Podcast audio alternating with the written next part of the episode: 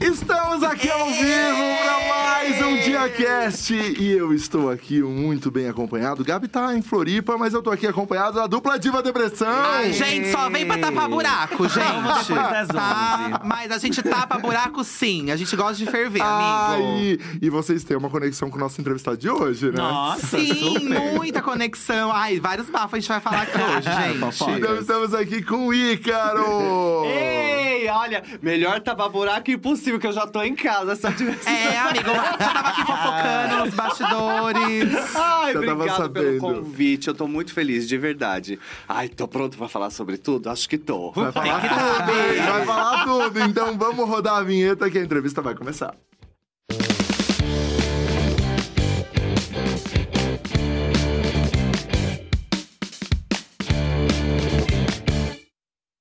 Chegamos. Chegamos, amigo, e aí? E vocês já têm história com o Ícaro. hein? Sim, porque assim, gente, eu e o Fih, nós somos um casal de 13 anos juntos, né?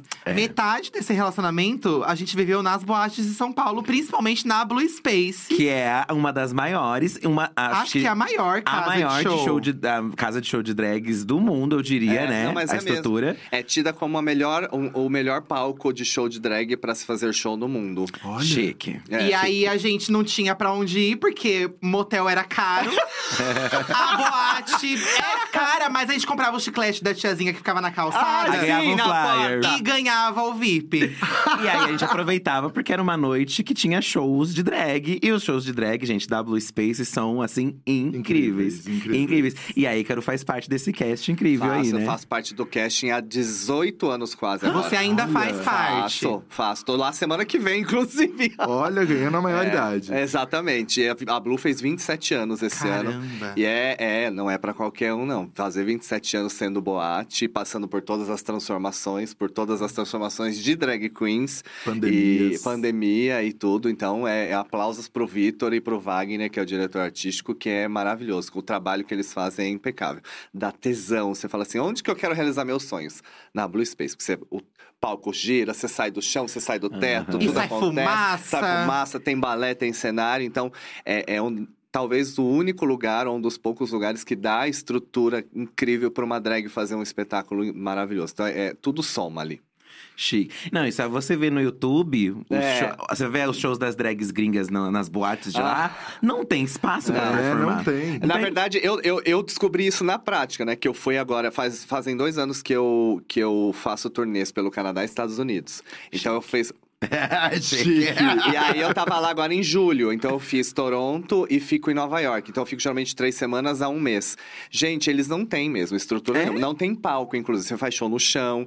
E a, e, e a cultura é muito diferente. Então, a- quando eu fui lá, eu comecei a entender o que acontece. Porque como lá, você ganha um cachê da boate, mas o, a- o volume maior de dinheiro É do é, das público, né? pessoas. Ah. Então, quando você sai de um outro país para ir pra lá, você começa a fazer show e as pessoas começam toda, a, toda a mostrar dinheiro. E, E você fala, não não, sei se eu pego faz." ou se eu tô continuando fazendo show aqui. Senão eles vão falar, nossa, ela não faz nada. E aí, depois do terceiro show, eu consegui equilibrar. Porque daí você começa a fazer… Tá, tá, tá, tá. tá, E aí, tá, tá, tá, tá, tá, tá, tá, tá. Aí você pega o jeitinho. Mas ela já… cri- São criadas assim, então elas começam a dobrar e já começa. Tan, tan, tan, e o show inteiro é aqui. Mas é muito interessante saber que lá eles têm uma valorização da arte drag maravilhosa, porque pra eles é quase que um crime você ver uma drag queen, entender que aquilo demanda um trabalho gigantesco e não dar alguma coisa. Entendi. Aqui no Brasil. Quando a gente foi pra Aqui Nova no York em 2019, a gente foi numa boate lá e que tem show de drag de domingo a domingo. Todo Sim, dia tem. sim. A Industry. Aham. E, e cada dia é de um jeito, assim. Sim. E aí teve um dia que a gente foi que era bateção mesmo, assim. Elas se jogavam, Aham. tudo. E o palco era muito precário. Exato. Muito pequeno. E. Não tinha nesse caso, você lembra? E a gente- Elas se penduravam nas É. estruturas. Mas é- mas é assim, lá Elas é assim subiam mesmo. nos sofás, as pessoas sentadas lá subiam nos sofás do lado das pessoas. E a gente até comentou da Blue Space, a diferença. Porque eu acho que aqui a gente tem.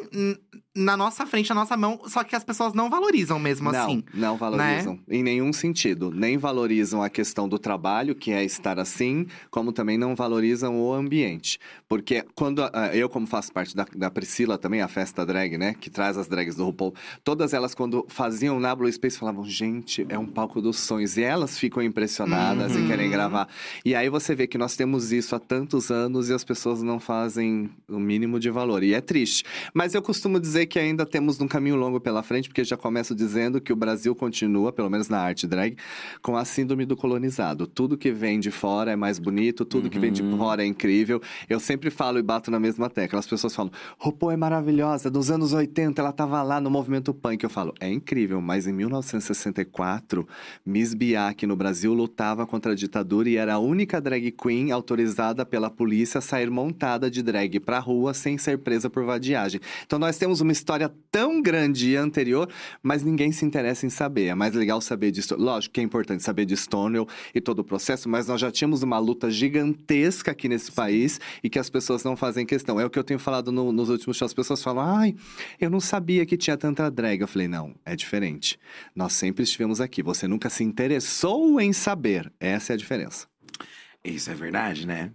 E a experiência de show de drag, por exemplo, W, Spla- w Space, pra mim, é muito uma coisa de. Assim, a gente. A gente veio de um lugar muito humilde, Aham, sabe? tá. Então vinha show internacional aqui de divas pop. Ah. A gente pensava, nossa, quando a gente vai conseguir ver um show desse? Uhum. E quando você chegava numa boate como a Blue Space, quando você, Você chega tinha na boate. a mesma qualidade de show. Exato. Você tá sabe? vendo um show de uma diva pop ali, Sim. dançando, com dançarina, com balé, com, com um monte de coisa. É um videoclipe na sua frente. né? Quase isso. Exatamente. E era uma emoção, assim, de ver uma diva pop performando, Que sabe? legal. Assim, pra mim, essa é a visão. Que eu- a pri- o primeiro show, assim, incrível que eu vi na minha vida foi show de drag. E ver o show da Ícaro também era um espetáculo à parte, porque é, hoje em dia está pop também, né? Tá hoje em tá dia. famosa, tá É, famosa. Porque que- precisa, é. né? Mas Precisa. vai A gente tem que fazer de tudo É um pouco lógico, nessa sim. já vimos de peruca, embora É. às vezes. Mas é, quem te conhece lá desde o começo sabe que as suas performances, assim, eram uma co- coisas únicas, assim, Sim. totalmente diferentes. Sim. E de onde vinham as inspirações dessa performance? Cara, assim? eu sou muito apaixonado pela questão do. É, é, o Ícaro na concepção. Primeiro que assim, quando eu vi a primeira drag queen da, da- primeira vez, eu tinha 16 anos, eu peguei um RG falso em São José dos Campos e fui para um bar chamado Divina Ciência. E aí eu vi a primeira drag queen fazendo show na minha vida que se chamava Amanda de Poli, que era uma drag queen que vendia pamonha em Taubaté. Deus. Montada. O background é maravilhoso. É maravilhoso, Montada, é, é é maravilhoso. montada. E pamonha, pamonha, pamonha é montada, né? E ela era muito famosa por isso. E eu falei, nossa, aqui- sabe quando te toca? Eu falo, nossa, que interessante é, esse trabalho. Porque eu era extremamente tímido.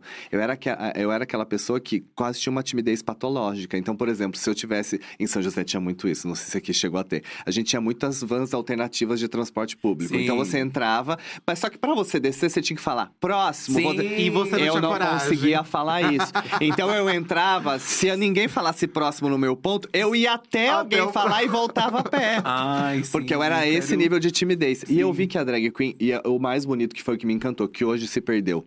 A drag queen naquela época, em 1996, ela tinha um papel social muito importante. Ela era a cola da noite. Então, as drag queens, quando eu comecei, elas faziam um correio elegante. Então, elas andavam com uma cestinha, papel e caneta. Então, se falasse, ai, eu gostei daquele menino ali, ó, escreve aqui, você leva lá pra mim, por favor?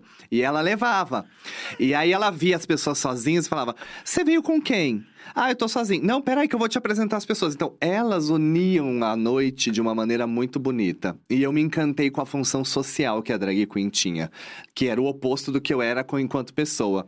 E aí, quando eu falei, vou pensar... E, a minha drag não foi no susto. Igual todo mundo fala, ai, tava aqui meus amigos, vamos se montar. E aí virou, não, o meu eu falei, quero fazer isso. Então, eu fiquei um ano pensando qual seria a minha estética, o que que eu falaria, qual seria a mensagem. Então, o Ícaro é sempre muito ligado à mensagem. Por isso que eu sou conhecido hoje por ser dramático teatral. Sim. Né? Os meus shows são sempre pensados para ter uma mensagem, seja de qual, qual for, de existência humana, especialmente. Ciúme, amor, traição, desejo, enfim. Eu sempre tento colocar uma mensagem e levar uma reflexão. E acabou que, na minha época, quando se falava em androginia, que tinha o Vitor Piercing, que foi o pai da androginia aqui no Sim. Brasil, né, de drag queen, e depois a Dani Coach junto comigo. é, Que também era- tá aí até hoje. Tá, Os estamos aqui, os carecas até hoje, a Dani. Gente, os São- incríveis. A Dani, eu falo que é um videoclipe real você assistir. E aí a Dani pegou esse lado mais é, é, glam, fashionista e um pouco mais agressivo pela movimentação. E eu vim pro lado oposto, do doce, do teatral. Mas quando se falava em androginia, na- antigamente era assim: a gente só era chamado pra fazer show em Halloween. Era muito difícil chamarem a gente pra fazer outras coisas. E eu lembro que quando eu cheguei em São Paulo em 2004 pra fazer show, já fazia desde 2000, mas eu entreguei meu CD pro dia e eu fiz Gone do N5. Lembro disso até hoje. Por quê? Porque eu entreguei e falei, toma, minha música, que era CD. Eu peguei o final da fita, gente. A gente colava a fita cassete Não, pra isso editar. é uma coisa eu muito... peguei tudo. Isso é uma coisa muito engraçada. As drags, elas tinham um show seu no CD. show. E Não, depois é elas vendiam. CD. Eu vendi E horrores. vendia no final da boate, porque a gente queria aquele remix que não Exato. tinha. E você não encontrava essas tinha. músicas em nenhum lugar. E aí mas, você comprava. é, mas eu vou falar pra vocês que era o pior. As pessoas não têm noção. No começo, começo mesmo, que eu comecei, a gente ficava com o rádio. Com o rec na, na ponta aqui, ó. E ficava quase que cinco horas ou três horas esperando a música que você queria. Aí quando começava, você fazia, ai, consegui. Aí você ficava assim, ó, não tenha nada, não tenha nada, seja limpa. Porque às vezes no meio da música Sim, vinha a propaganda. Sim. Não sei que Rádio FM. não, Aí eu falava, ai, que droga, vou ter que esperar de novo. e era assim que a gente conseguia as músicas. E quando dava erro, tinha que cortar a fitinha pra colocar era toda uma edição. Então eu peguei tudo isso. Aí eu CD, a gente fazia uns CDs com as nossas músicas show, vendia exatamente por isso e tal. E aí eu lembro que eu entreguei meu CD, fui me trocar de roupa, fui trocar de roupa. Aí o, o, o DJ veio e falou assim: Eu acho que você entregou o CD errado. Eu, ai, mentira, abri, eu falei, não, esse mesmo. Ele. Você vai fazer música lenta? Falei, vou ele. Que estranho. E saiu. então foi assim, era uma luta, porque as pessoas não estavam acostumadas a androginia fazer a coisa lenta, doce, que era muito agressivão, meio Marilyn Manson de ser, Sim, sabe? sim. E assim foi. Chique. Ah, é muito legal esse falando da cola da noite mesmo, É. né? Porque antigamente, amigo, aqui as baladas tinha os flyers e era a, a drag, tinha o DJ, que era o nome principal, mas a drag também tava lá em destaque, a Aham. fotona dela, sim. Na verdade, nessa época, principalmente de dois, é, 90, e- 99 até 2010, a drag foi o grande chamariz das, das boates. E acho que 2010 pra frente. Nós tivemos uma queda e uma perda, principalmente para a realidade do entorno. Ou seja, os DJs começaram a ser os principais quando as drogas começaram a ser mais utilizadas, porque a- o que nós, nós ouvimos várias vezes, eu ouvi de várias pessoas. Eu não gosto de show de drag porque eu tô no meio da, da colocação do auge do que eu tô sentindo. Aí quando tem que fazer show para a música, eu perco tudo. E então vocês atrapalham a minha diversão.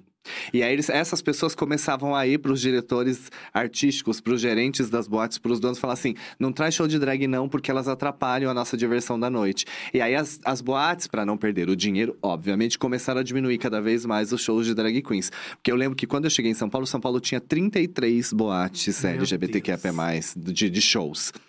E aí você vê como foi o funcionamento até hoje. Então, a gente precisa entender também essa movimentação. Então, o DJ começou agora a ser o principal, porque a música e o que ela causa para quem vai se divertir, né?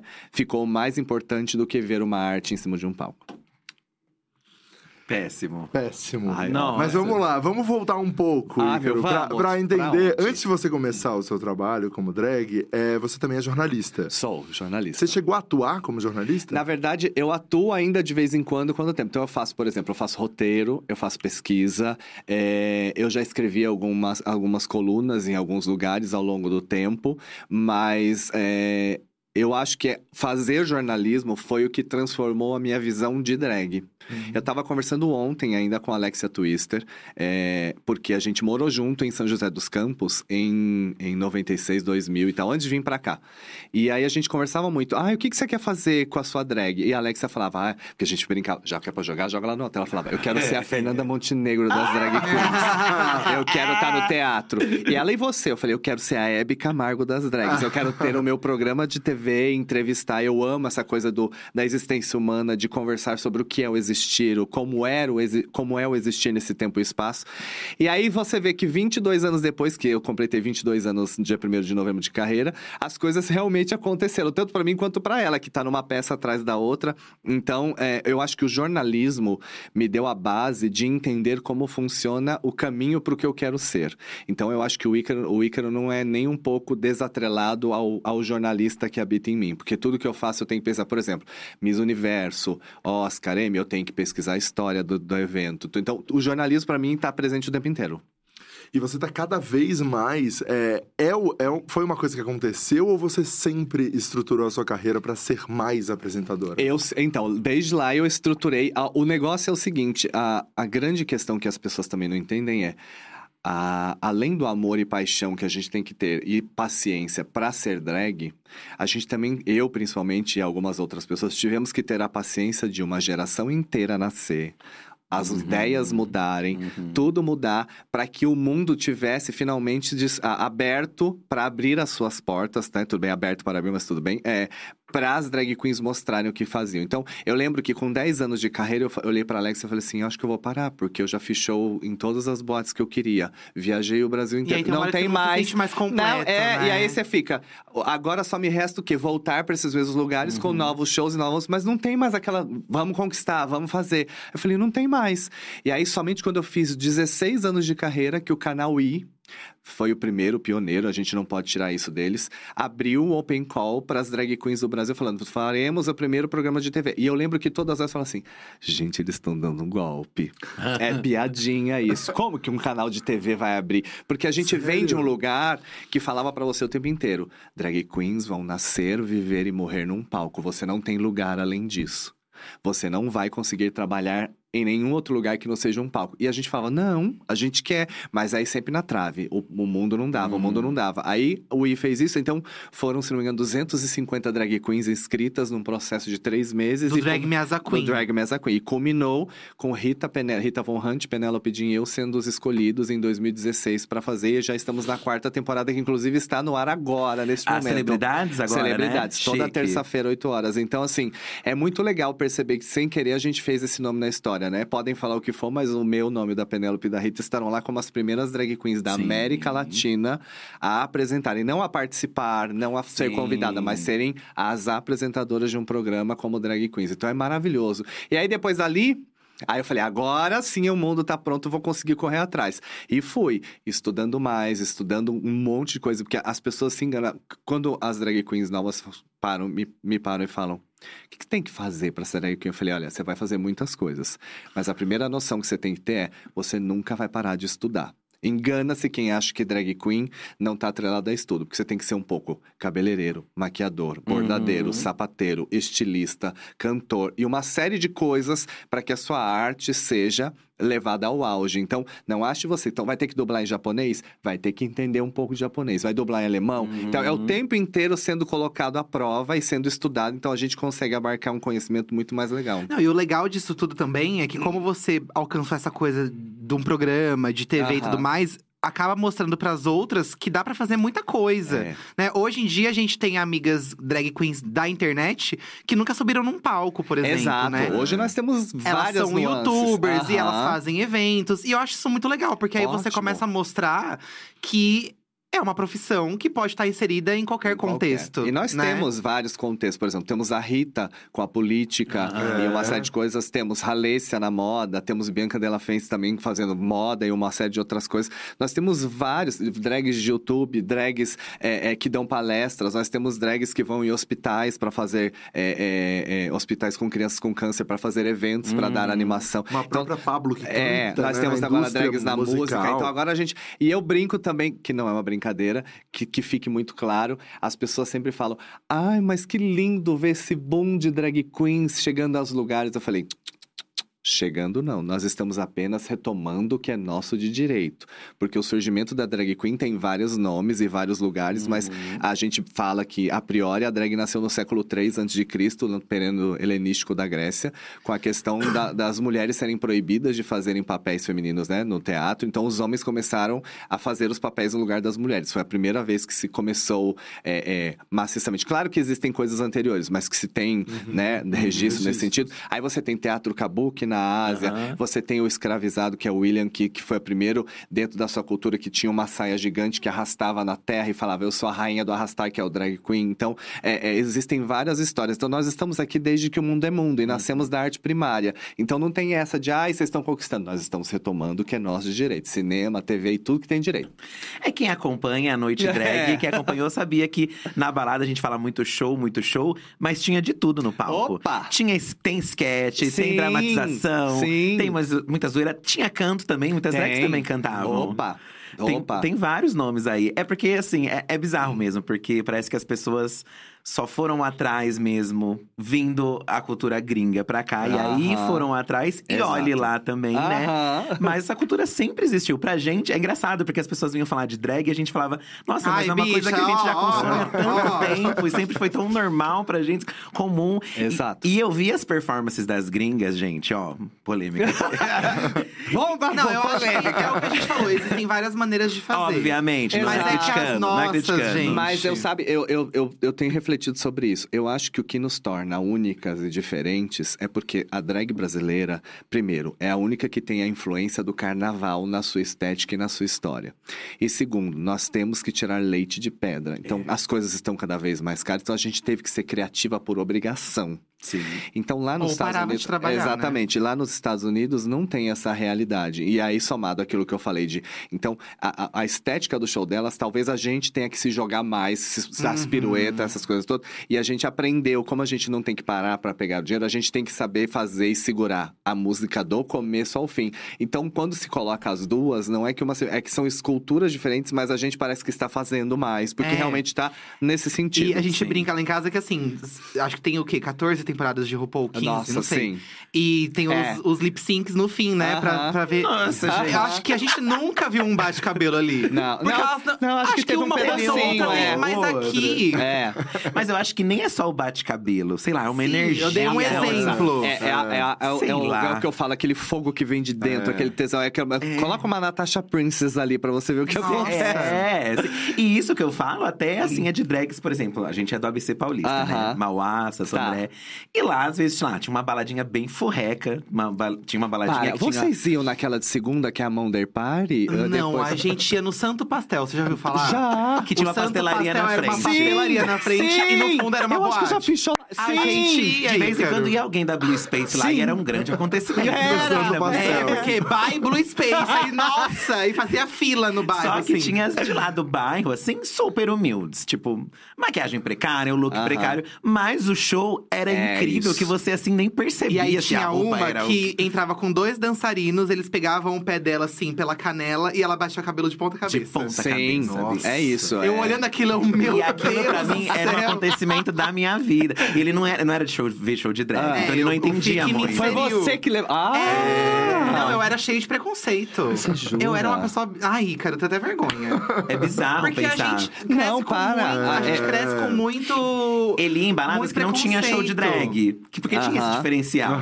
Tem gente que não gostava de realmente Sim. balada de show de drag. Ai, não, não gosto. Eu ficava, gente, mas pra mim é o grande bafo da noite, é justamente ver o show da drag. E aí eu fui é me diversão. desconstruindo, me desconstruindo. Aí eu comecei a ter amizades drag, amigas drags.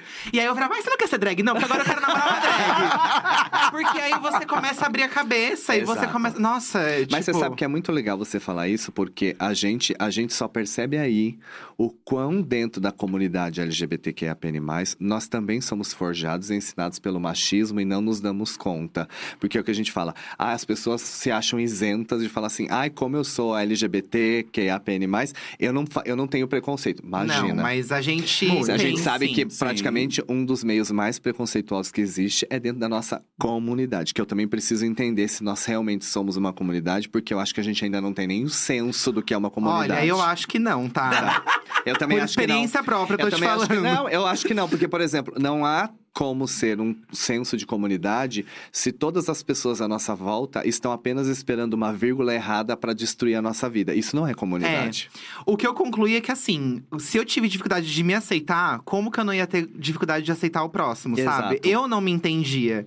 E, e ele fei- foi fundamental na minha vida pra isso, assim, porque conforme a gente foi frequentando, eu fui entendendo Aham. e a gente foi fazendo amizades. E aí hoje em dia a gente só tem amiga bicha, amiga sapatona, amiga trans. E aí hoje em dia é outra coisa, mas foi bem difícil, né? Você lembra? Foi, mas, mas eu lembro, eu tinha ami- amiza- ami- amizades drags e tem gente que não gostava de estar, sei lá, às vezes na presença, não gostava de pessoa, Eu pessoa sei ser drag. disso, eu sei disso, eu sei bem. Quando eu A gente fala que é se assumir duas vezes. Quando eu me assumi para as pessoas que eu iria fazer drag em 99, é, eu perdi todos os meus amigos. Porque era tipo assim, drag queen era até legal de ver no palco, mas era uma queimação de filme de ser visto ao lado. Então aquela época era muito mais ferrenha. E hoje, passado o tempo olhando para trás, eu entendo que é mecanismo de sobrevivência, né? Nós, nós somos todos, né? Já saiu uma pesquisa que 90% da, da nossa comunidade já sofreu bullying na infância e na adolescência. Então eu entendo hoje que é, é, é, os mecanismos de defesa só mudaram, mas continuam ali. Então, se eu tô num grupinho de pessoas que eu, eu descobri que são parecidas comigo, é mais fácil apontar para os outros e dar risada, porque ninguém vai ser, ninguém vai olhar para mim. Sim. Que aí ninguém me dá atenção e aí eu passo ileso de sofrer qualquer bullying. Sim. E aí a gente repete isso entre os nossos o tempo inteiro.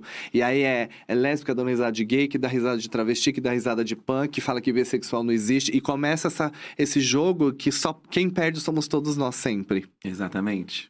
É, todo mundo perde. Esse, Não esse tem é- ganho, é, todo mundo perde. Todo mundo perde. Mas hoje em dia, Ícaro, com a popularização de RuPaul, né? Que eu acho que isso é uma coisa global, a, Uhum. Sim. né, a popularização de RuPaul. O que você acha que mudou na nossa comunidade, de fato? Eu acho que a primeira, a primeira grande coisa que nós temos que fazer é obrigado RuPaul, porque realmente ela foi um marco que transformou a nossa existência no sentido de as pessoas começaram a entender que nós existimos a partir disso.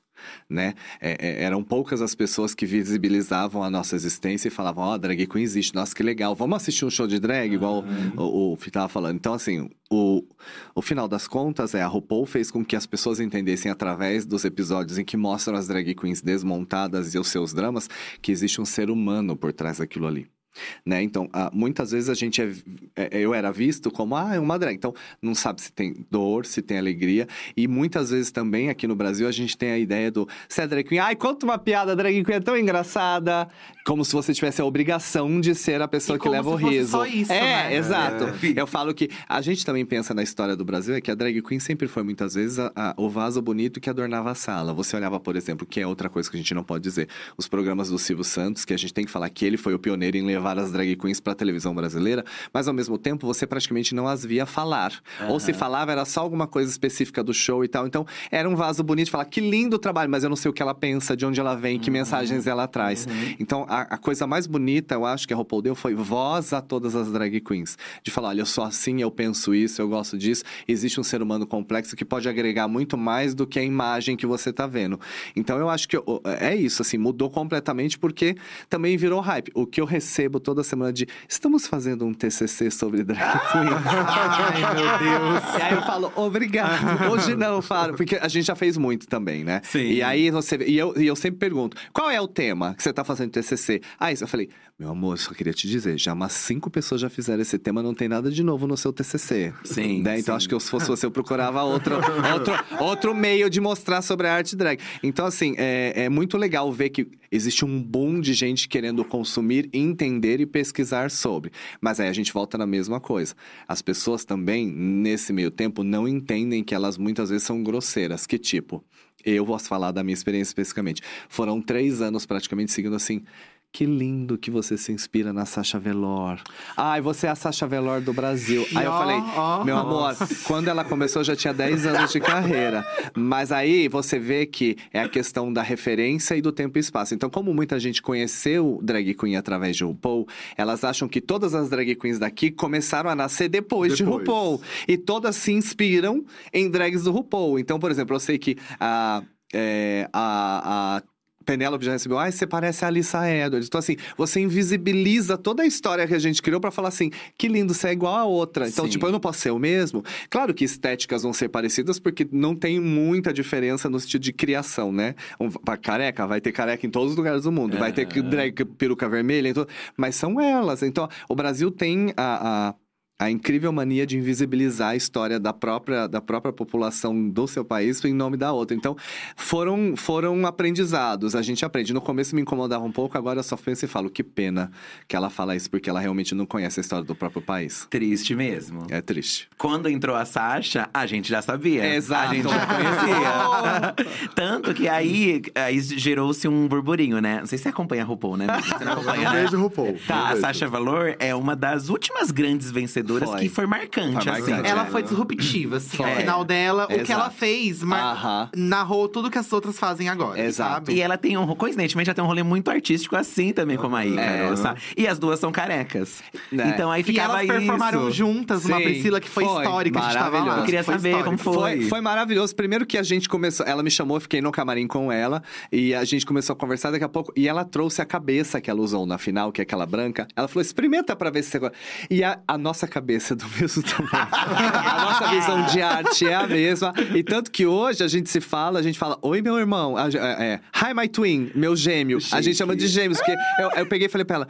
Como que pessoas tão distantes e de que não se conheciam têm uma estética tão parecida e um pensamento de arte? Ela falou, não sei, mas aconteceu. Então, é muito gostoso. A gente, é muito bom ter... Nossa, é incrível. E fazer o show com ela foi maravilhoso, foi histórico. Porque é, fazer um show com alguém que você olha, parece que é realmente você.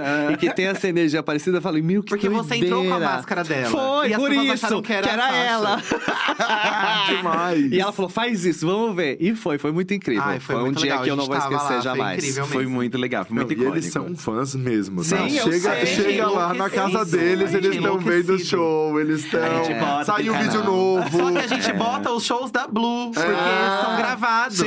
E a É. gente. Ai, a- É, o tempo inteiro eles estão Porque lá. hoje a gente é cansada, a gente não vai mais todo final de semana.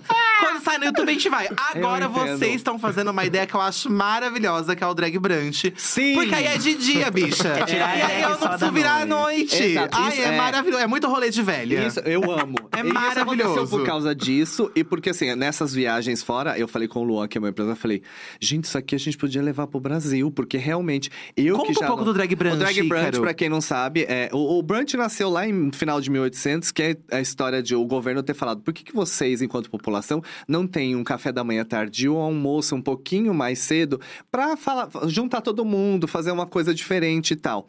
E aí, depois de um tempo, o Teatro Valdeville, essas coisas, eles começaram a trazer drag queens, e outras- então começou a se popularizar. E isso é muito forte lá fora, no Canadá, Estados Unidos. E eu falei, gente, mas eu não vejo isso no Brasil. E é realmente, a gente não tem. É, quando pensa. E aí é muito disruptivo, porque quando você fecha o olho e pensa, drag queen, sempre vem na cabeça, noite, noite, Balada? noite, É. noite, noite. Eu falei, vamos levar, Luan, porque a gente traz DJ. Aí a gente tá agora na quinta edição, inclusive é domingo agora, a Rafa, dia a gente tem 20. que ir junto. Vamos, Vocês vamos, vamos, vamos, vamos, A gente já vai vamos, falar depois disso, já vou dar os convites pra vocês, Ai, sério. A gente vai, Ícaro. Então vamos, vamos. Gente, A gente assiste as performances Você todas. toma café da manhã, É você vê isso. show de drag. É isso. Sentado. Tranquilo. Então é das É. 11 da manhã às 4 da tarde. O show vai ser uma hora da tarde, então você chega. Aí a Sasha toca, que é maravilhosa, a Sasha Gimmer de DJ residente. Então ela toca, ela dança com o povo, coloca o povo pra dançar. Então uma hora começam os shows, então você vê show de dia. E aí é legal porque de dia é uma outra estrutura do show. Então você não tem as luzes. Então são Aham. outros artifícios pra trazer um show bacana, pra fazer. Então é maravilhoso. E a gente tem, com isso, conseguido levar famílias. Então tem ido muita criança, tem Sim. ido cachorro, porque lá é pet friendly. Meu Deus, Então você pode demais. levar tudo. E é muito legal que você Leva tem, cera. Tem isso, tem pessoas que falam assim: "Olha, eu trouxe minha família porque minha mãe nunca viu uma drag queen nem meu pai". Então a gente já teve despedida de solteiro, já teve aniversário. Então é muito legal você ter exatamente essa coisa de dia e é uma vez por mês só, o que na verdade é bom pra gente que é é uma disputa pra conseguir, mas vocês vão ver. Eu vou, ó, saindo daqui A eu já gente vou Não, vai, mas uma gente coisa que eu vai. acho muito legal, e eu tô falando muito sério, assim, a gente tem uma hora que a gente começa a cansar de balada. Claro. Você não tem mais energia. E aí Exato. vocês abrem espaço pra a galera que gosta do dia Exato. De ter acesso a um show. Tem ido, gente, tem ido muita senhora, literalmente, que É. fala: Eu amo, mas eu não consigo ir à noite numa boate que eu tô dormindo. Eu sou velha, eu tenho 60. E chegar lá tem um. É maravilhoso. Não, a gente é vê no incrível. YouTube, você é sobe as incrível. performances Sim. e a gente assiste, É né? incrível. E eu falo, Fih, a gente precisa Não, então ir. vão, vocês vão agora no do- de domingo.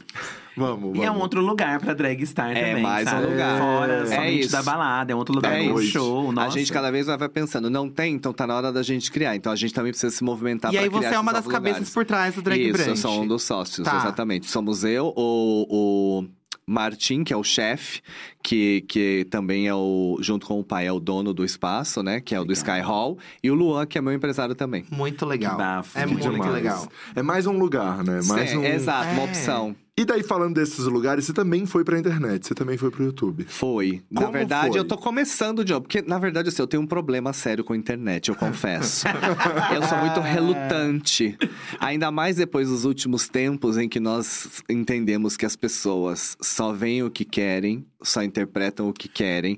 Fica cada vez mais difícil Olha, você fazer. Né? te falar, Fica vai cada vez mais difícil você fazer um conteúdo para as pessoas que não querem pensar e não querem literalmente tentar entender. Então, eu tô me aventurando agora, é, falando sobre as coisas da minha vida. E eu acho que assim, eu decidi.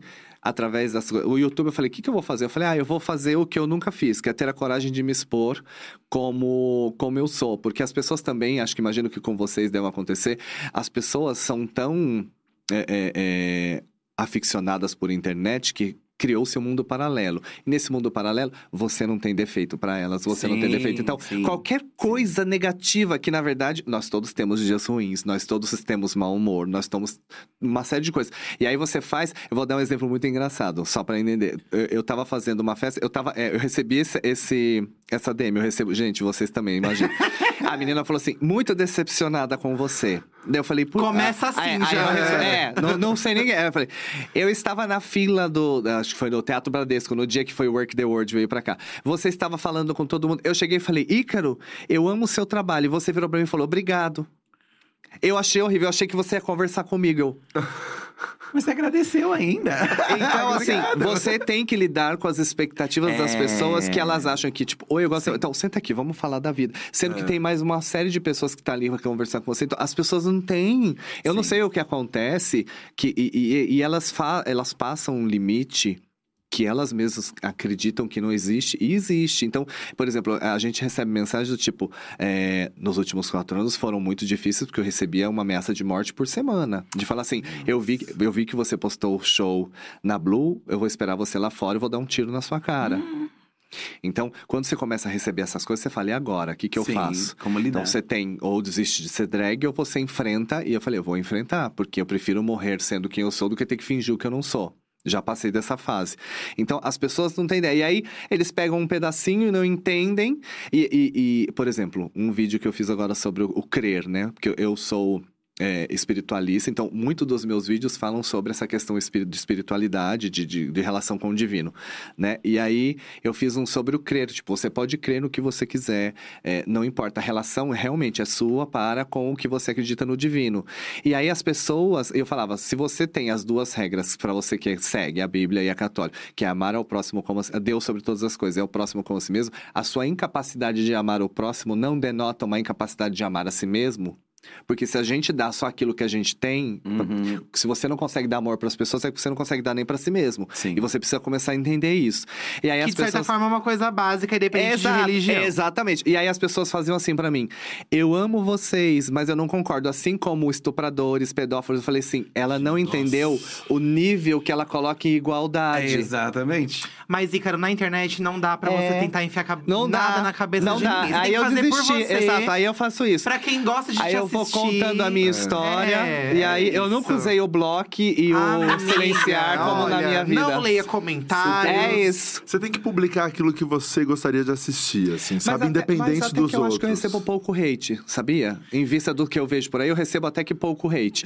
Ainda. Deixa vir um cancelamento. Não, deixa a minha, não, eu tô assim, deixa a minha caravana agora pra ver o que acontece. É, a gente vai falar Quando disso mexe, também. é. É, show. vou perguntar. É. Porque uma coisa muito chique, gente, é quando o entrevistado fala assim, ai, não posso dizer muita coisa. É. Mas a Eu gente sabe que tá vindo aí Caravana das Drags, que é um programa que a Ícaro apresentou ao lado da Xuxa. Sim. Que vai chegar agora no, no começo do ano No que começo vem, de né, amiga? 2023. O que, Não que tem você a pode data. contar? É melhor você falar o que você pode É. contar do que eu te Boa, perguntar. Tá bom. Amazon Primeiro eu- Prime. é, isso, no Prime Video. Primeiro que eu tenho que dizer que eu tô Chique. muito orgulhoso. Eu nunca imaginei que, apesar das conquistas, eu chegaria nessa conquista de, por exemplo, ser a primeira drag queen da Amazon no mundo, né? Do Prime Video.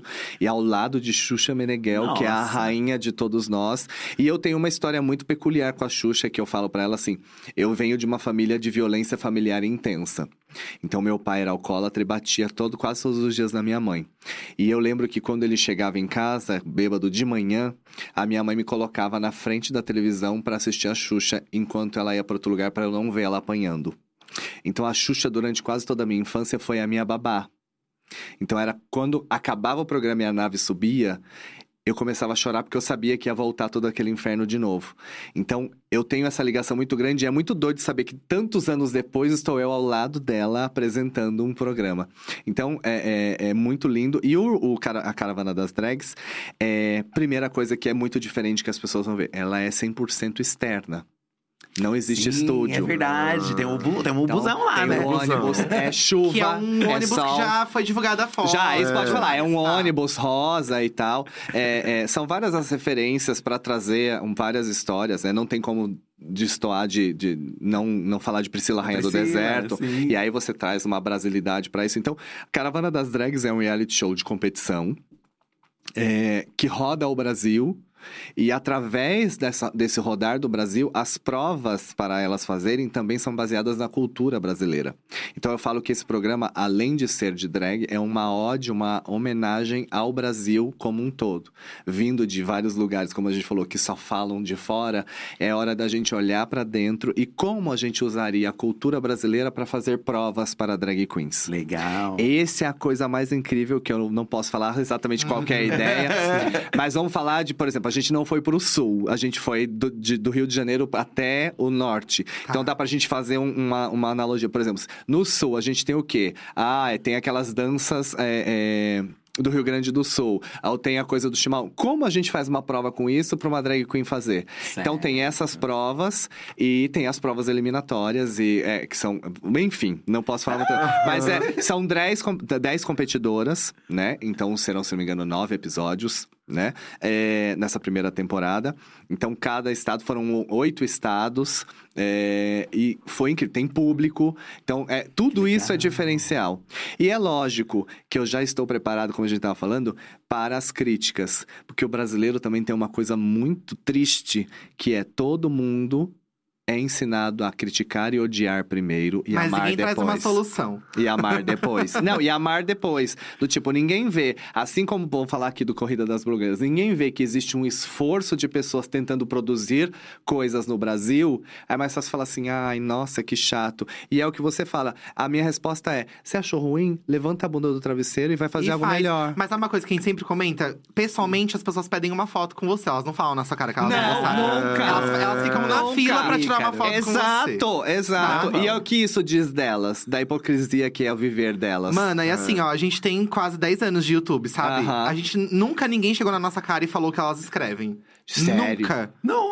Sempre foi, ai, tira uma foto, ai, não sei o quê. E quando você responde uma crítica, a pessoa fala, a mesma pessoa que criticou, ai, você tá aqui, amo você. Porque ela pensa que você não vai ler. Aí quando você lê e responde, ela fala, ai, é você que tá aqui, ai, eu tava É brincando. Fala isso pra então chamar é atenção. isso. É, então, aí você vê, é sério, cara, que a sua carência, ou eu costumo dizer, a- a- as pessoas, eu recebo muitas vezes as pessoas falando assim, nossa, eu tenho uma preguiça de você.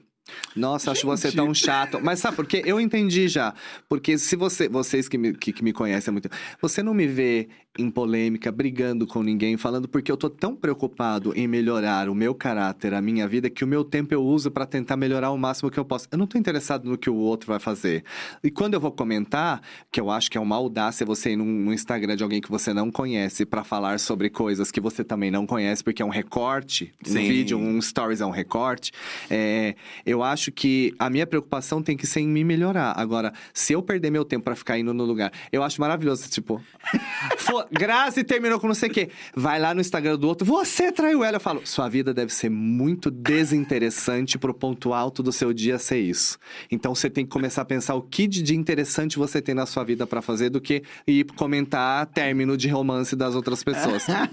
não, então é isso. Mas se prepara, porque essas grandes Então, eu tô exposições, preparado. essas É, e grandes agora- exposições. Não, e assim, eu tô elas- preparado pra críticas em todas as línguas, porque eu também preciso falar que esse programa vai passar para 194 Ah, países.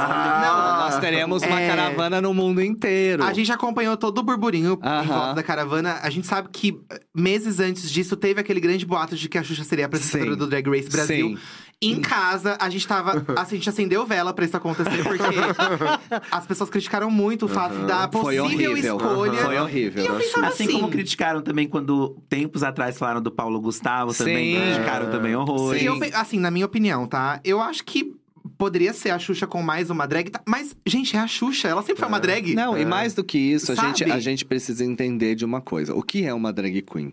Né? Existem várias. É muito não, amplo, existem né? várias, várias designações para quem faz drag. Mas o básico é: drag queen usa dos símbolos e signos do feminino para fazer a sua arte. E quem é que doa os símbolos e signos do feminino para drag queen fazer a sua arte? As mulheres. Sim. Então você proibir uma mulher de fazer drag é um crime. Sim, sim. Não faz não, sentido. Mas cara, aí, é assim. É? Todo o background dessa mulher. É, sabe? além, aí não, isso aí eu tô falando de uma mulher Gente, a mulher chega na Xuxa. nave, É. Você vai exato. Blue Space, as bichas descem assim, na nave. E até hoje apoia É. a causa e tá aí brigando. É Não, e veste é. a camisa de uma forma que nenhuma outra pessoa veste, É sabe? você literalmente não ter o mínimo de consciência da história Eu do seu fiquei país. pra revoltada, falar isso. sim. Mas aí a- veio o, o- Veio. veio outra oportunidade, né? Não é o Drag Race Brasil. Aham. Que também o povo baba um ovo. Ai, gente, se tiver também, tudo bem. Se não tiver também, tá bom. Eu acho que quanto mais reality tiver É, sobre drag queen, melhor pra é. todo mundo entender cada vez Sabe? mais nossa não, arte. E inserir vocês em outros contextos. No- No, Exato. Corrida das Blogueiras agora tem três drags É isso. participando. Não, e o sabe? legal, eu acho, você falar isso é, as pessoas se limitaram tanto, tipo, uma drag só vai acontecer se ela participar do RuPaul's Drag Race. É, Para!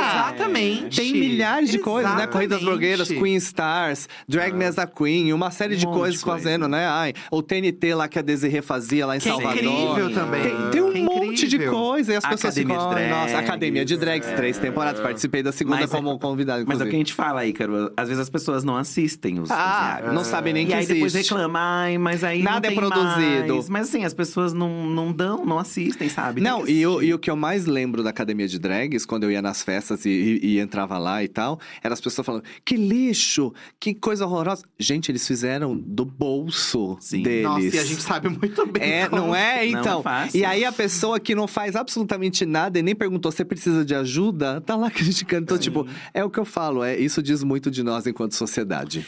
E quem saiu de lá, a própria Rita Von Hunt A saiu Rita de Von. Hunt saiu de lá, vê, né? E outras drags E incríveis outras, que a Gisela. Popovic saiu de lá, sim. enfim. É. E a Gisela é parte do elenco da Blue, Da Blue Fix, Fix hoje, hoje, até hoje, exato. né? Os Gisela shows é dela são incríveis também. Exato. Só pra encerrar a caravana e, e as gravações, e tá do lado da Xuxa, gravando com a Xuxa, Ela não pode voltando. falar! Não, não, não, isso é, isso, isso é uma questão pessoal, como Não, foi? Eu posso falar assim, é uma doideira. Primeiro que foram três meses na estrada, literalmente, Hum. na estrada, viajando sem voltar, e de hotel em hotel, e viajando e tal. e. Com a Cara, Xuxa. é incrível. Ela ia em algumas, ela não ia Ah, em tá. todas. Mas Sim. assim, é incrível, porque primeiro eu tive esse processo de. Que a gente tá falando, sair do altar e levar a humanização do que ela é.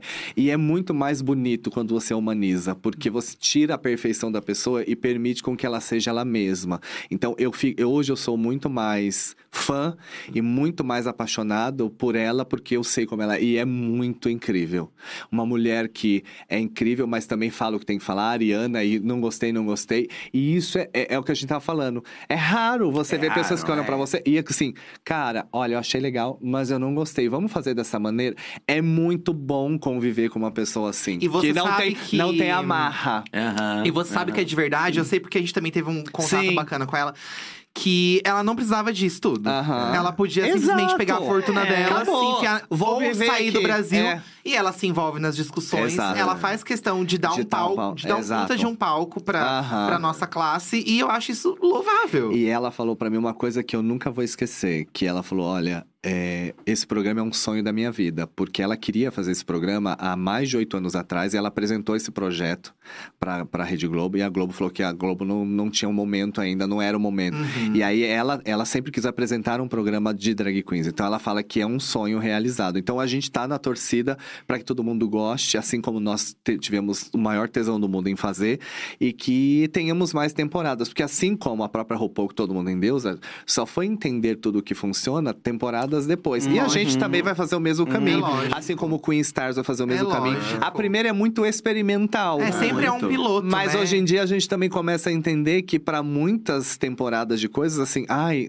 é isso, já não deu o que a gente esperava, acabou. Acabou, é. E não dá chance de, né? Então eu Precisa espero que a gente insistir. tenha essas, essas três, quatro, cinco temporadas, porque a gente ainda tem muito do Brasil pra mostrar. Porque a gente não foi pro sul, não foi pro sudeste, não fomos pra São Paulo ainda. Então tem muita coisa da cultura brasileira Mas pra o legal mostrar. de vocês saírem de São Paulo Eu é também porque pelo menos aqui a gente conhece bastante coisa Exato, já, sair do né? eixo também pra mostrar pras Isso. pessoas outras Isso é coisas. muito legal. Então nós fomos pra Diamantina, em Minas Gerais, fomos pra Belém, fomos pra Fortaleza, fomos pra Salvador, Rio de Janeiro. Então vocês já podem começar a pensar que tipo de cultura tem nesses lugares e o que, que a gente vai aprontar com Ai, relação que legal. a isso. O próprio. Rio tem uma comunidade drag muito grande, Tem, né? nossa. Apresentadoras de YouTube, a gente descobriu Sim. vários realities do Rio, né, É, Fi? vários bafos. Esses A dias. Samara Rios faz vários. Ela é maravilhosa. A Samara Rios é maravilhosa. E ela, Ela faz é- no palco, ela é. vende. Ai, é maravilhoso. É. Samara Rios, ó. É, Beijo, amiga. beijo, Maravilhoso. Deixa eu fazer uma pergunta aqui do chat. É, o Dani pergunta para você, pede pra você falar um pouco do Oscar Fashion Day, que é uma das apresentações mais esperadas do ano. Nossa, menino, eu, eu tive a sorte, tipo, lá no comecinho já ser chamado pra abrir semanas de moda.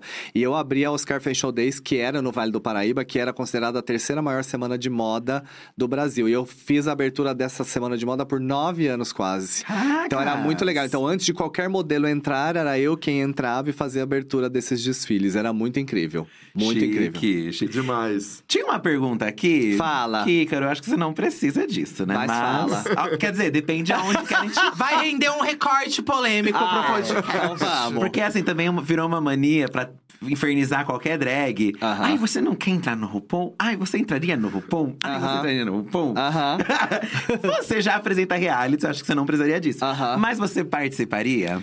Eu, eu, fico, eu fico na dúvida, eu sempre me faço essa pergunta. Hoje, é logicamente que não. Mas no começo, eu acho que assim, pra mim, o que vale é muito a mensagem que passa. Então, no começo, é, quando tinha até a quinta temporada, Sharon Needles, essas coisas, eu super entraria. Porque eu via que tinha uma edição que, que, que gostava de mostrar o que é drag queen. Hoje, eu acho que tá muito banalizado, tipo, briga, briga, briga, briga. Né? Então, assim, eu entraria. E a gente vê muitas delas reclamando o quão a edição transformou aquilo e transformaram elas em vilãs que não existiram. Sim. Até a própria Ivy Odley, agora no, no All Stars, do All Stars, disse que a edição transformou ela num cara gostoso que só falava de pênis. E falavam do pênis. E ela tinha muitas conversas incríveis e a edição só mostrava quando as drags falavam: Nossa, você tem um pênis grande. Então, assim, você, você é lindo a projeção, mas será que eu, por exemplo. Você não que- sabe o que esperar, Eu né? que sou muito ligado à mensagem que minha drag leva, eu não iria. Não iria mesmo. Mas de jurada você iria. Claro, meu amor. De jurado eu tô indo em qualquer lugar, inclusive. Porque tem, porque tem esse, esse burburinho Mas aí é que talvez hoje aconteça no você- Brasil. é, hoje né? em dia você tem que pensar em todas essas coisas, nos pesos da sua vida, o que é importante pra você. Se é exposição pela exposição, sabendo que a edição pode transformar você numa vilã e todo mundo te odiar pro resto da vida, ou pode te amar pro resto da vida, ou se a sua. Enfim, são E vários eu acho que pesos são cada um. escolhas, né, Exato, Ícaro? Porque assim, escolhas. você tem um tempo de carreira que, assim, quando a gente fala, ai, não precisa disso, não é num tom de arrogância. é Não, porque ela exato. trilhou esse caminho e ela pode fazer essa escolha. Exatamente, hoje eu Se você escolher. precisasse. Eu e- iria, meu sabe, amor, é eu isso. iria, exatamente. Mas é, é- é- Tudo depende exatamente disso, de você colocar no pesos e medidas da sua balança de vida o que você quer pra ela e se você está di- disposto a pagar o preço que isso vai trazer. Então, hoje eu não participaria de nenhum, até porque contra- contratualmente eu não posso. Ai, que chique, é muito chique falar isso também. Ah, isso é muito- contrato não permite. É, isso é muito chique. Inclusive, o seu contrato não permite que você possa entrar no BBB? Permite. Permite? E aí, Ícaro, vem aí. Eu fiz, eu fiz, que é, foi na eu lata, fiz um contrato que, assim, eu, eu não posso apresentar outros programas que envolvam drags, mas participar e ir em outros realities, eu posso, inclusive, fazer ficção. Posso fazer ficção. Então, assim, é maravilhoso, porque, inclusive, eu também coloquei, fiz questão de colocar no meu, é, no meu contrato que eu posso apresentar, inclusive, eventos esportivos, porque eu sou esportista por formação. Eu sou uma drag queen cheia de surpresas. Do nada, eu abri o Instagram esses dias, aí, cara, no estádio de futebol. Gente, eu fada com a camiseta de realizei futebol. meu sonho de ir ao estádio torcer pelo Corinthians montado aos 41 anos, eu não tinha feito 42, é, porque eu sempre tive medo de ir ao Como que estádio. foi a Foi- energia aí, cara? Porque eu eu, já falar, fui muito com meu pai. Lógico que eu, lógico que eu, eu fui num lugar muito privilegiado Aham, e seguro, que era tá. no camarote, porque é, é, como a, agora vou fazer um jabá também. como a primeira drag queen do mundo patrocinada pela Nike, que eu sou. Ah! É, eles me deixaram lá no, camar... no camarote deles. Então, assim, eu, me, eu, eu tava com medo de chegar, porque você tem que ter toda a passagem até chegar lá. Mas eu me surpreendi muito positivamente. Os seguranças, todos falando, nossa, uma drag queen aqui, bem-vindos. Eu falei, gente, não, não é real. E aí, Sim. ninguém. E as pessoas, quando olhavam para mim quando tava lá, faziam. Nossa! Então, eu não via nenhum olhar. Claro uhum. que deve ter tido, mas eu não vi. Mas foi muito positivo para mim e agora eu tô indo várias vezes. É eu, eu competia, né, pelo atletismo. Eu era levantador do time de vôlei de São José, de, de né, lá atrás. Desmontado. Então, desmontado. Mas aí agora, por exemplo, agora eu vou estar no final de ano no, no jogo de futebol do Globo Esporte. Eu fui o goleiro do jogo, montado. Mentira! Então tem uma série de coisas. Eu jogo mesmo, eu era goleiro na infância e adolescente, Porque então eu sou esportista. o futebol das drags Tinha da, da Blue, Blue Space, Space, gente. É, um clássico. Eu não sei se Elas volta, fecham a rua, a gente fecha ah, a é rua maravilhoso. e joga futebol no, na semana da parada, como um dos eventos da parada. Oficiais. É, mas agora eu não sei, né? Tem a questão toda que era muita verba, é, a, prefeitura quem autorizava uhum. e tal, então vamos ver como é que vai ficar. Mas era um marco. Então é isso, assim, é, é, é muito doido você entender que você, através da sua história, da sua arte, você está conseguindo chegar nesses lugares e mudar. Porque hoje eu sou, eu sou speaker da Nike para falar sobre LGBTfobia dentro dos esportes. Né? Então, qual é a necessidade? A, a, grande necessidade da gente falar que quando que a gente vai parar de ver as pessoas pela sexualidade e olhar pelo talento esportivo que ela tem. Não importa a sexualidade, se ela é um atleta de alto nível ou um atleta que está tentando ser. É isso que a gente tem que ver, né? E o Brasil, como sempre, é extremamente atrasado. Eu vou inclusive citar aqui: nós temos uma Copa para entrar no mundo, né, Copa do Mundo, num país extremamente homofóbico. Fica, né? E é, e é, de, e a coisa piora quando você percebe que uh, houve uma reunião dos países para fazer um protesto uhum. sobre o tratamento ao LGBTQIAPN+, no Catar. Então, uh, oito seleções apenas, a maioria da Europa, vão usar a abraçadeira no capitão do One Love, uhum. que é a abraçadeira do arco-íris. E o Brasil decidiu não participar dessa história. E sabe o que, que eu acho muito triste? Eu sou um cara que, assim, eu não sou muito ligado em futebol, mas na Copa, minha família faz toda uma é... movimentação você não, já viveu exato. a Copa na minha casa. É, é uma é... grande festa. E eu amo gritar com meu pai. Gol. E aí eu fico. Eu me, eu me sinto. Nossa, o que, que eu faço dessa vez, sabe? Exato. Porque é um sentimento que, como eu parte da comunidade, sendo quem eu sou na internet hoje, eu não vou falar sobre isso. Mas eu quero poder torcer com meu pai, com a minha família, para poder é. celebrar esse momento. É, é um agridoce pra a gente. gente. Se, a gente fica numa situação muito. isso que você falou que o Brasil negou, isso é, muito triste, sabe? Porque. Ainda mais sendo o país que mais mata LGBT é pelo décimo décimo terceiro ano consecutivo. E você vê um país que não luta sobre isso. E eu vi uma frase muito interessante que nos leva a pensar. Ela fala: para você que tá no Catar, depois de assistir o jogo, vai lá que você pode ver homossexuais ser enforcado também. Aproveita e vê isso. Nossa, que coisa Porque absurda, lá no Catar você pode ser preso de 3 a 5 anos até ao enforcamento, pena de morte. Então, termina de ver o jogo e vai na rua pra você ver o que acontece. Então, assim, é, é uma dicotomia muito estranha é. pra gente. Então, eu também tô sem tesão de torcer por Nossa, causa disso. É eu falo, triste. É, e teve a Dua Lipa aí, falou que não vai se apresentar, Que ela falou, eu foi... vou, quando vocês cumprirem é... os direitos humanos de todos os Porque cidadãos. Porque é isso, né? Meu, a Dua Lipa. E aí você, vê, e aí você vê, Lipa, aí né? você vê um dos organizadores da Copa fazendo uma entrevista falando que ser homossexual é um dano mental para eles. Também teve isso, é. Mas é interessante saber que, a, que tipo, você tá inserida num lugar onde você quer mudar um pouco disso. Exato. Porque o esporte é um lugar onde a gente se, é um dos primeiros lugares, né? É na, o primeiro na educação lugar. física Exato, que você, que você se sente, sente. assim, nossa, É. eu sou traumatizado. Eu Querido. também, é. Tipo, não dava pra E é, fazer muito, nada. e é muito engraçado que no meu caso foi, um- foi uma história muito doida, porque quando eu era da quinta série até o terceiro colegial, ninguém praticamente falava comigo na escola e eu era proibido de usar o banheiro masculino. Se eu entrasse no banheiro masculino, eu apanhava. Então, ou eu tinha que segurar. Você já era xixi. assumidamente. Desde os nove eu me entendo como gay, mas eu assumi mesmo com 13 Tá. pra minha família.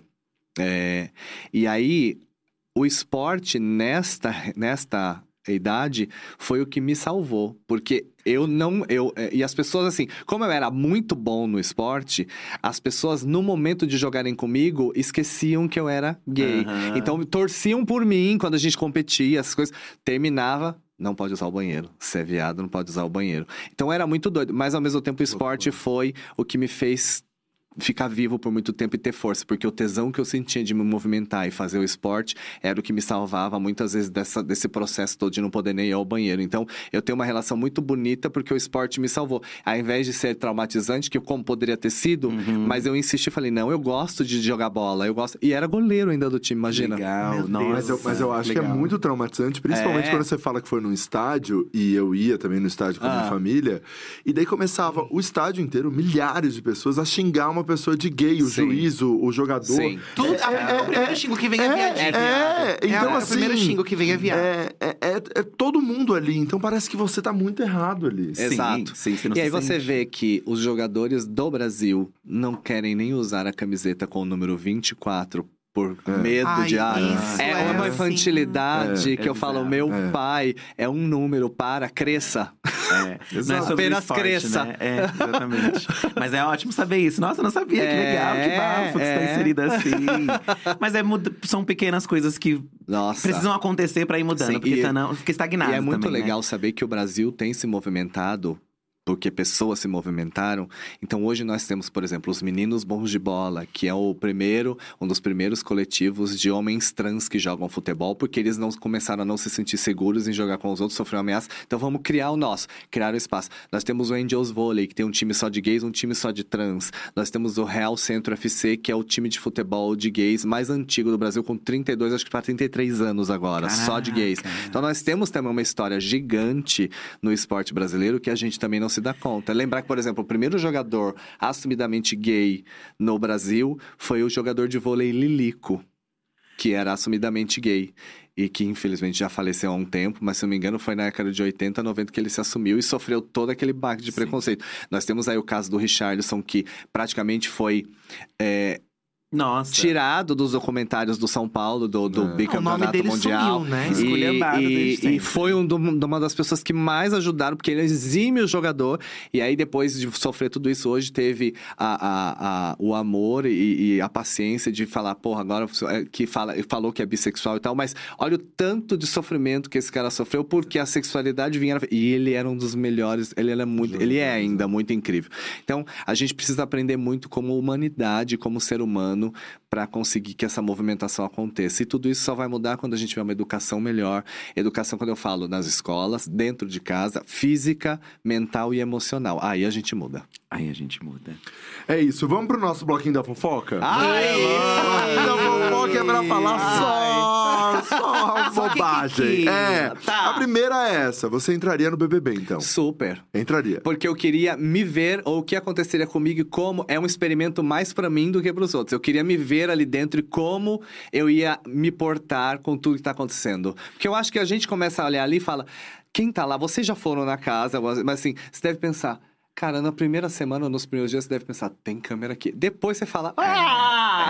Pra gente, E a maior é o que questão Ah. é o tamanho da casa, porque é muito pequena. Sério? E aí você fala, Ícaro. isso é, feito para as É, pessoas obrigado. entrar- É, Na verdade- não tem pra onde você ir. É. Na verdade, é você pensar quem estará com, Com você. você, É. Você é obrigado a conviver com quem você detesta. São 20 pensa- pessoas no começo, a casa é É. minúscula. E você vai detestar a Pensa maioria, aí. gente. Ó, o É de César, certeza. a Jimmy, Que- Sim, Jimmy Jimmy Kier, que participou. Aham. E ela entrou numa edição que tinha um cara que na época era, era extremamente homofóbico, Homofóbico. Que hoje em dia até ele mudou, falou E que aprendeu vídeos, muito. é. Ele fala que sente Inclusive, É, vergonha. o Dourado mudou Inclusive, muito o parabéns por isso, Dourado. Achei muito legal isso Porque dele. isso ajuda outros homens a entenderem que nós todos podemos mudar e aprender e evoluir, né? Super, super. Mas imagina lá, Jimmy Queer. De frente. De frente e do lado a Serginho, Ah! que já era uma gay de uma outra geração É. chegando, que já não se E importava tinha com morango, É, né? Que era uma sapatona. é. Em outros Que tempos. edição? Aquilo era tempos, né? maravilhoso. Ai, foi incrível.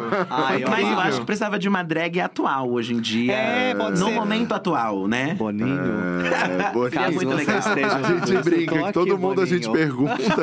Então ele tá fazendo uma lista lá, mais de É 100 porque eu acho que o entrevistados. BBB é um experimento social pra quem assiste, mas também pra quem vai. Então, se você tiver essa noção, eu acho que a única pessoa que eu ouvi falando que era um experimento pra si mesmo foi o Jean Willis, que quando ele falou, ele falou: "Eu quero ver como é que eu me importo". E eu sou dessa mesma vibe, eu quero ver como eu me portaria. Eu quero me colocar nesse experimento. Assim como, por exemplo, até a Fazenda, meu amor. Primeiro que a Fazenda é maravilhoso, que. Ah, dá licença, eu vou cuidar dos bichos. É, vaca, fala comigo, eu te Ícaro, amo. mas na fazenda o pessoal mais surtado. Não, é, tira essa edição. Esquece que ela existiu. Ícaro, não dá. Aquilo já não é mais entretenimento pra mim. Aquilo já. é, Mas aí agora eu te falo: ter uma edição como essa e uma audiência como essa diz o que de nós como seres humanos? É, também tem isso. é. Então, essas coisas todas dá pra refletir da questão da humanidade.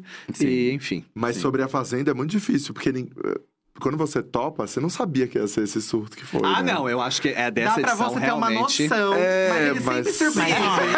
Mas se a gente- Eles conseguem Se a gente olhar as antigas, sempre foi assim. É. Sempre foi um É surto. que agora tá. Mas, nossa, não, não sei.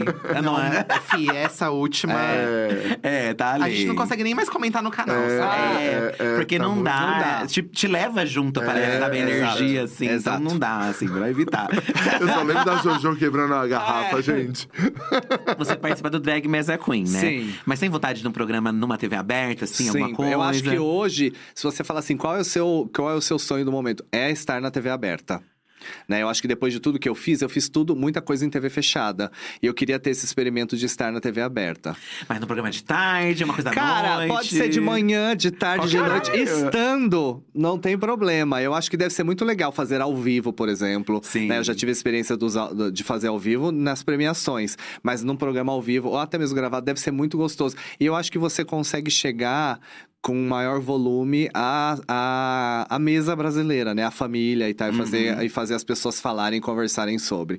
Eu também tenho um tesão e de que algum dia alguma TV aberta, por exemplo, compre o Drag Mesa Queen e exiba, porque eu acho que aquele programa é uma obrigação de se passar no Brasil inteiro na TV aberta, porque é uma, é uma aula de humanidade aquilo ali.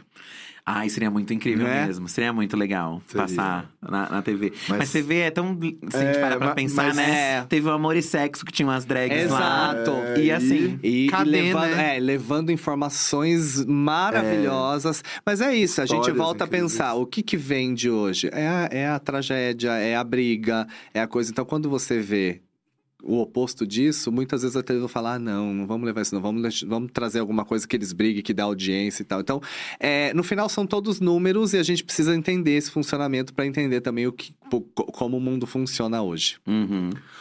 Voltando pro nosso bloquinho da fofoca, Ah. você manda nude? Já mandei vários. Não só nude, como vídeo já mandei também. Ah, chique. É um nude animado. Nossa, é. eu tive uma época da minha vida, porque assim, é, a... Eu passei por várias transformações, viu? Geração Z, que é a geração que tem nome de, de celular, geração Z. É, ah, é, na época que eu tinha 20, 25 anos, eu, eu era uma pessoa que tinha muita raiva nessa área amorosa, porque a drag queen era praticamente uma, uma morte à sua, à sua vida amorosa. Ninguém achava você. é, é, material de namoro. É, eu volto a dizer, ai que lindo no palco, mas jamais pra estar de mão dada apresentando pros meus pais. Uhum. E aí a gente sabe que tem a questão do machismo, né? Porque a drag queen, querendo ou não, é, tem a questão dos símbolos do feminino e tudo que é feminino pro, pro homem, ensinado pelo machismo, é, vale menos. Então, enquanto drag queen, para os outros gays, eu valho menos. Então, essa é a fórmula. E aí, eu comecei a ficar com muita raiva. Então, como eu comecei a ficar com muita raiva, eu falei, eu não quero namorar. Então, agora eu quero ver. Eu vou sair transando com um monte de gente. E, e, gente, foi. Dos 20 aos 25, eu realizei todos os meus fetiches. todas as minhas fantasias. Mandei nude, mandei vídeo. Aproveitou. Hoje faria isso? Não. Não. Tanto que assim, não tenho aplicativo, nem posso, né? Não tenho aplicativos, não tenho nada, faz muito tempo.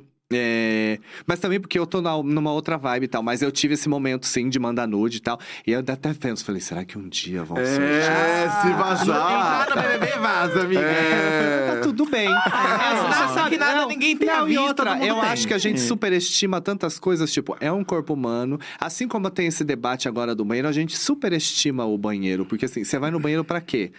Pra fazer xixi e pra fazer cocô. Então, por que, que as pessoas ficam sexualizando o banheiro ao ponto? Exatamente. Claro que a gente não tá falando de generalização, porque existem pessoas que estão ali pra fazer. Mas assim, a gente precisa tirar esses pesos que não são das coisas naturalmente, né? Então, assim, ai, nossa, um banheiro.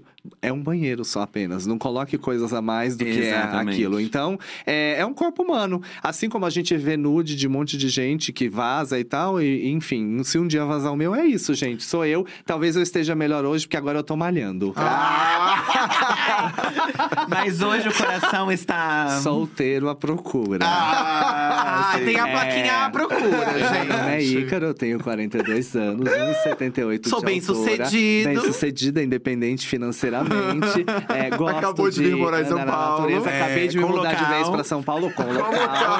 É, gosto de teatro, a, a natureza, esporte, então, por favor, tá?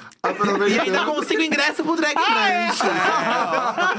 aproveitando um crush na internet. Cara, eu tenho vários.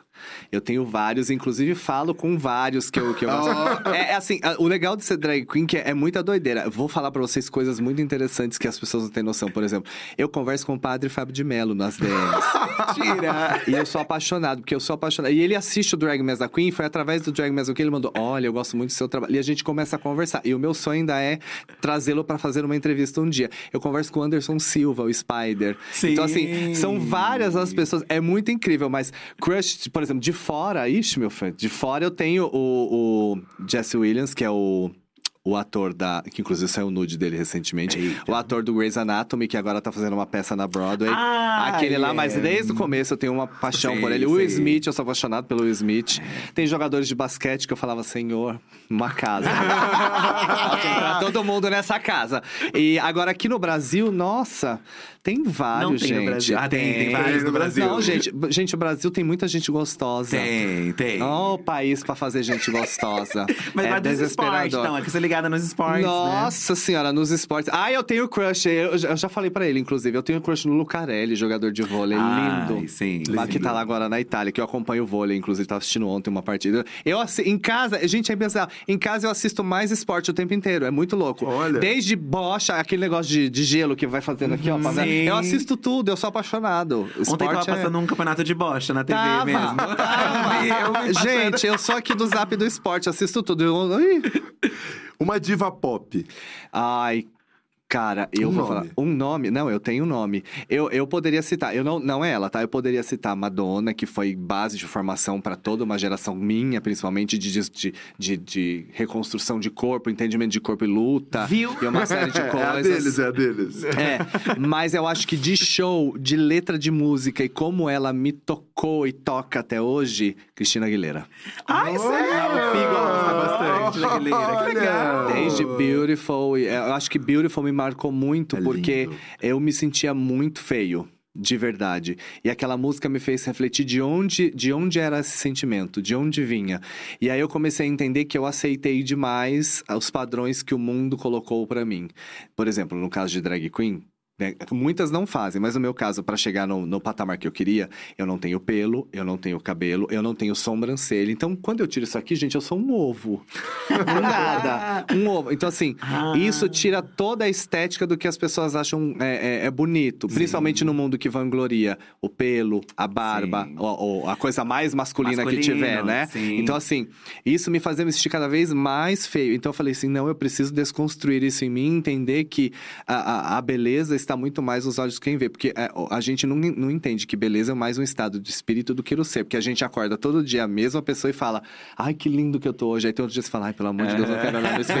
Mas é a mesma pessoa. Então, é o estado. Então, eu precisei entender que esse estado tinha que vir de dentro pra fora e não de fora pra dentro. Então, Beautiful me ajudou muito a pensar nisso. Então, a Cristina e as suas letras, The Voice Within, e uma série de outras lindas. músicas, tocaram profundamente e tocam. E eu, se deixar, eu faço muita música da Cristina até hoje. Então, eu, Eu tenho acho ela. que é a primeira vez que falaram o nome dela aqui Olha como, como diva pop. E eu ainda acho ela muito É. injustiçada, exatamente.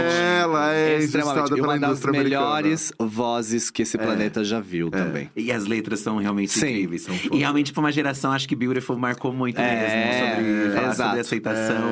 É. Mas é, é engraçado a gente ver, porque a gente olha as a gente olha as drags no palco e a gente jamais vai imaginar que, tipo, ah, ela se acha feia, porque a gente olha aquilo É, tão incrível. como é, como, é engra- assim, como é interessante É. isso. Mas eu acho que montado é a questão que você se sente. Nossa, eu me sinto maravilhosa, belíssima montada. O questão é desmontada. sair disso, né? Que aí, quando você tira tudo isso e você tá de menino, como eu falei, sem sobrancelha e tudo tal, e você tem que fazer sobrancelha lápis, essas coisas, você fala, tá, agora é a real, real mesmo. Mas aí hoje, nossa, eu me acho realmente lindo de todas as formas, de todos os jeitos, e eu aprendi que a beleza, ou quem nós somos, é realmente um filtro. Sim. Só vai chegar a mim e conhecer o profundo e passar da pele pra dentro quem realmente for desprovido de preconceitos. Então hoje esse filtro é muito importante pra mim, porque eu já vivi muito ato de violência gratuita nessa vida. E, e eu chamo de violência gratuita. E é real, assim. Durante os anos foram várias as vezes que eu terminava, por exemplo, via viajar para os lugares e tinha que ou ir embora de manhã ou ir pro hotel. Mas eu sempre ficava pra conversar com as pessoas. Então eu me desmontava, ficava do jeito que eu tô falando pra vocês, ia e ficava no bar porque, né, é, conversando, bebendo água e tal, porque eu não bebo álcool, e sempre chegava alguém e falava, ah, você que era o que fez o show ali? Ah, eu sou, ah, que legal, nossa, que legal, não sei o quê. Eu achei você bonito. Chegava a esse ponto. Aí eu falava, Obrigado. Ele falou assim: pena que você é drag, eu não consigo ficar Ah. com você. E deixava eu falando sozinho e saía. Ou seja, as pessoas vinham Fazia só pra questão. falar isso Questão. e fazer questão do porquê não ficava. Então, isso, ouve isso durante 10 anos pra você ver o que acontece na sua cabeça. A gente tem amizade muito com o Danilo, né, Lorelai Sim, exato. São as mesmas questões, você sabe. Isso que você falou de É. perder amigos, ele É. falou exatamente a mesma coisa. Que as pessoas, tipo, se afastaram da sua vida só porque você é uma Exato. drag. Qual o sentido, Exato. né? Aham. É muito bizarro. Só tem um preconceito. O sentido é esse. Vamos agora pra mais tosca de todas as Tá perguntas. E qual é o item fútil mais caro que você já comprou? Nossa senhora, o item fútil mais caro. Um clássico aqui, né? É, a gente sempre faz essa. Ah, é a primeira vez que me perguntam isso. Agora eu tô pensando real, porque aí eu vim. Não, é isso. Não, mas eu não sei se isso é fútil. É. É que eu, eu sou viciado. Não, tá. Não pode ser um item, então, são vários. Eu sou viciado é, em. E não é fútil, mas eu acho que talvez. seja. ah, minto! Eu gosto de. Eu, o item fútil. Ai, também não sei se é fútil porque eu sou geek. Mas eu gosto de fazer coleção de coisas. Então, assim, eu sou apaixonado por Cavaleiros do Zodíaco. Então, eu quero ter Ah. todos daqueles gigantes. Você gosta de caríssimo. bonecos? Também. Em casa a gente tem um monte. A gente tem, a gente tem, Ah, a gente tem então. Chucks, Chucks. Eles são Não, e viciados. assim, essas coisas todas eu, eu compro, nossa senhora. E Ai, se deixar, eu também. queria um quarto para ter Lego, para ter aqueles bonecos, tudo, os pan- o Funko. Nossa senhora, se deixar. Esses Cavaleiros do Zodíaco é bem É bem caro, é bem Nossa caro, Senhora, meu é bem amor. caro, é bem caro. Quem tem um Mas a sabe. gente, a gente compra hoje em dia porque antigamente a gente não podia comprar. Essa Mas eu a acho, mas eu acho- não pude ter, hoje eu, Eu vou ter. acho que é isso. É a mesma é? coisa que eu tenho, por exemplo, com Danone. É, é sério. Não, E é uma quando- coisa tão- quando eu era pequeno, besta, mas a quando gente eu era não pequeno, tinha, eu fui então. parar no hospital porque eu fiquei com vontade de ver uma criança tomando e não sabia o que que era. E eu não conseguia falar pra minha mãe o que que era. E quando a criança, dependendo, você fica doente. Eu fiquei doente. doente, fui pro hospital. E eu lembro que o primeiro salário que eu ganhei na vida, eu peguei 70 reais. E comprou de E comprei um carrinho de Danone. Eu comi Danone três dias seguidos, todas as refeições. Fui parar no hospital de novo? Fui, mas fui sorrindo. Com gosto. Então, até hoje, toda vez por semana, eu compro Danone, porque é aquela criança interior que fala: hoje você não vai passar mais vontade e compra. Então, eu acho que são essas coisas, é, é isso mesmo. É, tem muita coisa que a gente tem vontade. O próprio Cavaleiro dos Zodíacos, quando eu era criança, eu não podia ter, porque já era, ai não, é um boneco, É. não vai ter um boneco cheio de É, corrente aí, não. cabelo comprido. É, eu Sério? juro, É, porque eu tem um juro. dourado é. ali, Eu um juro, eu juro, eu juro. Não podia ter o boneco, porque já era meio afeminado Nossa. ter um boneco. Sim. Que loucura, né? Passamos por essa. Quem não passou por essa fase? É. Vocês- Como não tem uma pergunta, o maior perrengue drag? Maior Vários! perrengue- Gente, eu já passei vários. Maior pre- CD já parou de funcionar no meio. Eu já caí do palco, de cair mesmo no meio das pessoas. Pelo menos a peruca nunca descolou, Nunca né? descolou. Agora eu não sei porque vocês vão ver. Ah, inclusive mais um spoiler do Caravana. Na Caravana você vai dificilmente você vai me ver careca. Tá? Olha, uma nova É faceta. uma nova fa- Eles propuseram um novo Ícaro, vai ser Ah, mas interessante. legal, né? Poxa, é diferente. Ah, e uma outra coisa que eu posso falar também. É... Todas as minhas roupas são baseadas nas culturas locais. Então, é um aprendizado pra mim que entendi que praticamente não tinha nada de roupa de drag que falasse sobre o meu país. É muito legal. Então, como a gente conseguiu traduzir Uhum. a cultura e alguma coisa peculiar daquele estado. Por exemplo, já saiu o spoiler da primeira foto que eu tava de calçada de Copacabana, que tinha um Isso, mar aham. saindo. Então, tudo isso vai ser. Então, é muito legal. Legal. Mas assim, ó, já rasgou roupa, já desacuendou no meio do show. Tudo que. Gente, são 22 anos fazendo Tudo show. já aconteceu, Tudo que né? vocês imaginarem já aconteceu. Gente, já mas- subiu gente pra tentar me empurrar do palco. Ai! E aí chegou segurança. Tudo que vocês imaginarem já Ah, mas aconteceu. quando sobe gente é chique. Tem o segurança. É, veio o segurança e tira. Mas o bafo dessas drags, gente, é que acontece o perrengue e elas continuam. Continua É, Faz- é a sandália machuca. quebrada. Ah, já aconteceu várias vezes. Sandália quebrada. e vocês. Olha, continuam. já quebrei o meu dedinho, já quebrei dente fazendo show, já quebrei tudo. E o show continua? E continua, gente. E às vezes a gente percebe, a gente fala, gente, ela continua. Aham. Aí, Ai, que mas bom eu quero, mais mas eu quero, eu- mas eu quero ir na Blue Space à noite também. Ele, ele Não, já falou. amigo, É. Vamos, vamos É. combinar. Maravilhoso. Aqui agora, provavelmente, uma- tem que levar eles naquela festa gigante. A próxima festa gigante, provavelmente, é o aniversário da Blue, que é Que em é março. incrível, é incrível. É que esse leva todo o elenco, o show é Nossa. maior, grande. Então, esse.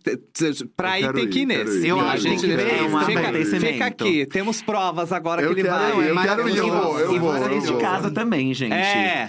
Caso vocês não possam ir, pelo menos botem lá no YouTube da Blue Space, que tem isso. esses shows. E aí tem de é- sábado e domingo. Sábado e e domingo é um domingo, pouco é. mais cedo, né? Exato, exato. É um Sábado é às duas da manhã e domingo é matinê, show 10 e meia da noite. Então dá pra ir e dá voltar pra casa de boinha. Porque a gente vai, a gente é muito velha. A gente vai de domingo. vai de domingo. A gente vê de show. É e a gente verdade, sai pra e vai comer. embora. É isso. É, é, é. Mas isso. agora quero do- dos vocês três no Drag Brunch domingo, hein? Vamos, Vamos, vamos vamos arrastar cara. o Danilo junto. Vamos, ele tá louco pra ir também. Aí, tá ó. louco É verdade. Ícaro, muitíssimo obrigado pela Ah, eu entrevista. Foi, foi incrível. Foi muito legal. essa eu agradeço diversão. principalmente por ter cada vez mais espaços como esse, não só pra mim, mas pra várias drag queens falarem as suas mensagens, as suas vozes, o que elas, o que elas precisam falar.